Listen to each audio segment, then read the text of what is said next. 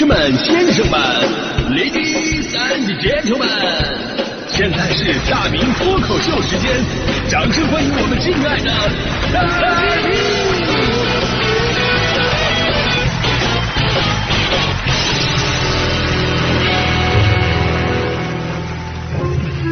好，欢迎各位来到今天的大明脱口秀，我是大明啊。今天呢，咱们聊的是关于彩票的话题。呃，朋友们呢，可能或多或少都参与过买彩票，对吧？有那种偶尔买个一次两次的，看心情的啊；有那种呢，坚持每期必买的老彩民；有那种就是奔着大奖去的；还有那种就是我买一两张刮个乐，就当时图一乐呵的。呃，各种类型吧。其实呢，这个彩票这事儿的本质吧，就是彩票中心往大海里边扔了一根绣花针。啊，捞上来就给你五百万啊！于是呢，各大投注网站就是摆摊叫卖啊，老板快来呀，两块钱撒一网，对吧？大海捞针有多么困难，我们都知道。而大部分热衷于买彩票的人心里边都很清楚，自己中五百万的概率是多么的渺小。当然，他们更加清楚，靠自己努力赚五百万的概率是更小，是吧？所以干脆买彩票吧。所以呢，说这个彩票站呢是成年人的迪士尼乐园嘛。我有几次吃完饭啊，路过彩票站。闲着没什么事我说进去买个刮刮乐什么的，我就注意观察里边的众生相，就很好玩就是一群彩民之间啊啊相互交流，也有那种在一个角落里边独自默默拿笔在计算的，一看就学过概率学的。等到开奖时间号码一出来的时候，这一大群人呢，还是照例有拍大腿的、嘬牙花子的、有骂街的，就是没有中奖的。当然了，也可能是我天真了，因为这里边可能也有真的中五百万。但是此刻他正拍着大腿说：“哎呀，又没中。”然后第二天人消失了。所以彩票这个东西到底能不能计算出来，或者通过计算来提高这个中奖率？这个我没有研究过。我本人是个乐天派，我一直认为中奖率就是百分之五十，要么中，要么不中。但是彩票这个东西吧，还真的能够看出很多人的人性，而且尤其当你是中了大奖之后。别以为从此以后你会走上什么人生巅峰，迎娶白富美。我跟你说，有可能在你身上上演的将是一出揭露人性黑暗的大戏。以前不是有个段子吗？说一个男生啊，就不敢当面问他的女朋友求婚啊，然后呢，只能在电话上啊远程试探，啊拿家座机给对方打电话。男生说了：“亲爱的，今天我中了彩票，我中了五百万，你答应嫁给我吗？”然后女生特别开心：“当然了，我答应你。”但是你能先告诉你是谁吗？我我我搁哪去找你啊？有多现实？我跟你说，你别以为这是个段子，生活当中有很多的事儿啊，就是这么的黑色幽默。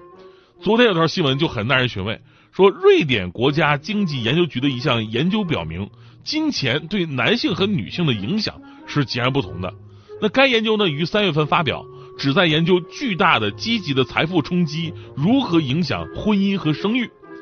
呃，研究人员在中奖十年后，对瑞典彩票玩家样本进行了调查。他们发现了，女性在中了一百万瑞典克朗，大概是六十七万人民币的彩票之后，两年内离婚的几率会翻倍。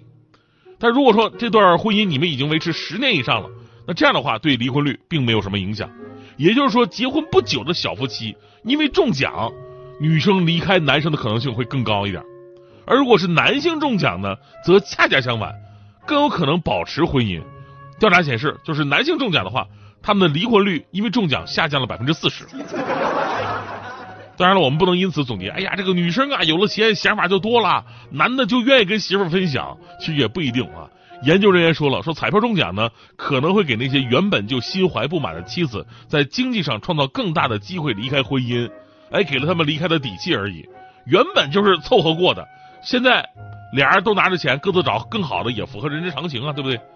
那至于男性有了钱不愿意离，也未必一定是对婚姻忠诚，你知道吗？他们也可能会考虑到这这么一点，就是如果真的离了，那直接损失一半；不离的话呢，呃，顶多多双筷子吃饭，对吧？我发现我内心也够阴暗的这个。然后我跟你说啊，就是人性啊，还真的是经不起考验。现实生活当中啊，中大奖。真的是未必都是各种美好。我记得很多年前咱们讲过一个信息点，那就是美国国家经济研究局的一项调查指出，近二十年来，欧美的大多数头奖得主在中奖之后不到五年的时间里边，都是因为挥霍无度等原因变得穷困潦倒。该项调查同时显示，美国彩票中奖者的破产率每年高达百分之七十五，也就是说，每年十二名中奖者当中就有九名最后破产了，因为突然暴富啊，就无限放大了他们各自人性的缺点，比方说贪婪。哎呀，一看一一招彩票中奖，从此呢过上了投机倒把、乐此不疲的生活，还有那个挥霍、花钱无度，没有任何规划。但真正让我们感到可怕的是什么呢？就是本来金钱可以提高我们的生活的幸福指数，但是却无数家庭因为突然暴富而反目成仇，上演了现代版的三言二拍啊，如临外史，《聊斋志异》，大明老师三部曲。我记得在二零一五年的时候，当时有这么条新闻，说重庆男子中奖五百七十三万，瞒妻子离婚第二天兑奖，这个操作当时真的是震惊了好多人呢，包括他前妻本人。还是朋友打电话祝贺他，哎呀，恭喜你，你成了百万富婆了。前妻一脸纳闷，什么情况？啊，那边说了呀，你装什么呀？你老公不是中大奖了吗？啊，好几百万。前妻说，我可是我们刚离呀。过程就不说了啊，咱就说你卡这时间点儿是之前俩人一直感情有问题啊，但是突然之间老公就要离婚，而且要立刻马上离，媳妇儿提出了的一切要求，之前呢都不同意，就那一天全都接受了，很轻松都接受了。行，我都同意，咱赶紧离。整的前妻都很纳闷，这是看开了还是怎么着？没想到啊，人家是中奖了啊，这边离了，那边就把大奖给领了。当然了，后来通过法律的手段，前妻大获全胜啊，拿回了属于自己应得的一部分。但是仔细想想，如今钱是有了，家却没了，而且夫妻婆媳反目成仇，甚至孩子都卷入到战争当中，导致祖孙不和。而这样的剧情啊，反复上演。最近还有一次，说这个丈夫中了一千万，向妻子隐瞒，然后却给前妻。支付了七十万的购房款，还给自己的姐姐转账了两百万，啊，这真的是现代版的三言二拍，如林外史，《聊斋志异》大明老师三部曲啊。所以我一直在讲啊，就那些给别人结婚送彩礼，就有那种哎，我送一沓彩票啊，有这样的有很有创意啊。我就问问，就如果真真的中了的话，就你们的心态能放平吗？